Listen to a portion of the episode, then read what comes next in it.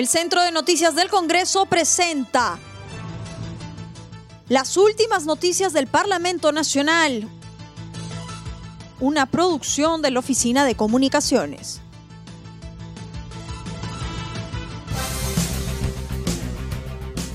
¿Cómo están amigos? Les saluda Rómulo Vargas. Hoy es jueves 20 de mayo del 2021 y estas son las principales noticias del Congreso de la República.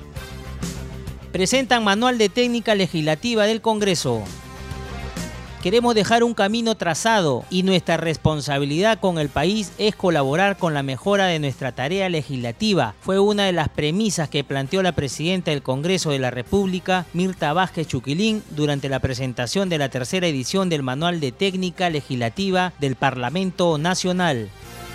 Vázquez Chuquilín resaltó que uno de los objetivos de su gestión fue mejorar la calidad de leyes porque es el producto emblemático de la función legislativa. Buscamos aprobar leyes completas, leyes coherentes y de fácil comprensión para los ciudadanos. Por eso me enorgullece presentar una de las más importantes contribuciones de esta gestión realizada, además por el servicio parlamentario del Congreso de la República aprueban informes sobre caso de hospital en Tumbes y contrataciones en el gobierno regional de Arequipa.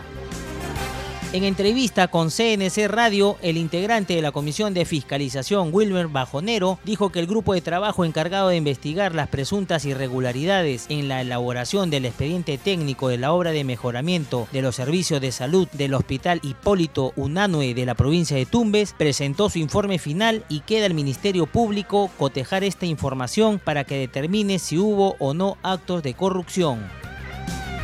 En ese sentido, hoy eh, hubo ya un informe lo que manifiestas eh, y esperemos pues en este caso ya la pelota está en la cancha del Ministerio Público porque hay denuncias propiciadas por los pueblos congresistas y en ese sentido pues esperemos la seriedad del caso ¿no? Mira, ya se presentó el informe y se ha votado ya de forma unánime eh, aprobando el informe ¿no? Entonces ahora ya esperemos la otra etapa y esperemos correr en esto. Nosotros casi la gran mayoría de congresistas, y no tanto de la Comisión de Fiscalización, sino del, del Congreso, estamos de acuerdo con el control concurrente, porque no olvidemos eh, que las pérdidas eh, son cuantías mayores, son millones de que pierde el Estado peruano por año, ¿no? El control concurrente va a ser una herramienta vital, eh, tanto para, no solo para el Ejecutivo, sino para todos los gobiernos, los diferentes niveles de gobierno. Entre otros temas, lamentó que en diversas provincias del país se esté vacunando sin una previa coordinación de los altos niveles del gobierno. Respecto al abastecimiento de oxígeno medicinal y cama UCI para los infectados por la COVID-19, indicó que no se ha recibido el apoyo del Ejecutivo y autoridades de la región. Mira, lamentablemente pues no tenemos una plataforma universal. Bueno, en las capitales de, país, en la capital del país, en la capital de regiones, sí se ve un trabajo al menos eh, serio, por llamarlo. Pero es un desorden total en las provincias. Muchos adultos mayores no saben ni siquiera que están en el rol de vacunación. Entonces, ¿qué hacemos ahí, frente a ello? no Entonces, yo lo que siempre he sugerido, que haya una articulación entre todos los niveles de gobierno. Porque incluso no olvidemos que hay muchas personas que son NN, ¿Y qué hacemos con ellos? ¿Cómo los vacunamos? Y son vulnerables. Por su condición, son más vulnerables que una persona, eh, por llamarlo, educada, ¿no? Lamentablemente, eh, siendo realista, Huánuco ha sido ninguneado por los ex ministros de salud, por el ex premier, por, por el ex presidente y por este presidente. Eh, nos pisotean demasiado. Porque el gobierno regional tampoco ha dado la talla, no está a la altura. Eh, no es posible, pues, que habiendo presupuesto, porque ojo, acá se tiene que poner bien en claro que el tema presupuestario no ha sido impedimento. Incluso Juanico tiene una de las plantas más caras del país. Piden que se someta a segunda votación el proyecto de ley sobre la Internet.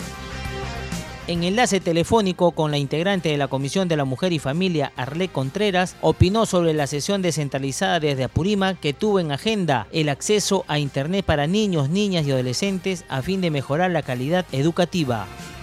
Contreras Bautista solicitó que se someta a segunda votación del Pleno del Congreso el proyecto de ley que reconoce a la Internet como un derecho para que sea exigible.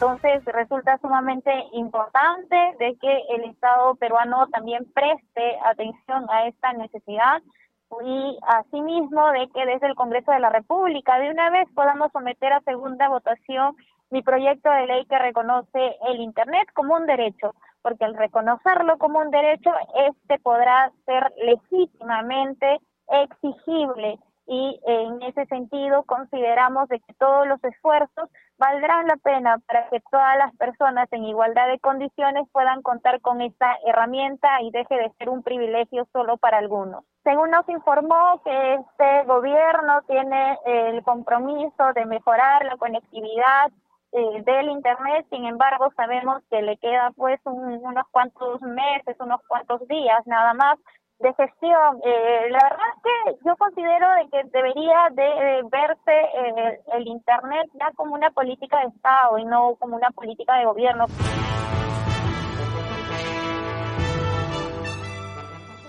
El Centro de Noticias del Congreso presentó las últimas noticias del Parlamento Nacional, una producción de la Oficina de Comunicaciones. Los invitamos a visitar nuestras redes sociales y sitio web www.congreso.gov.pe.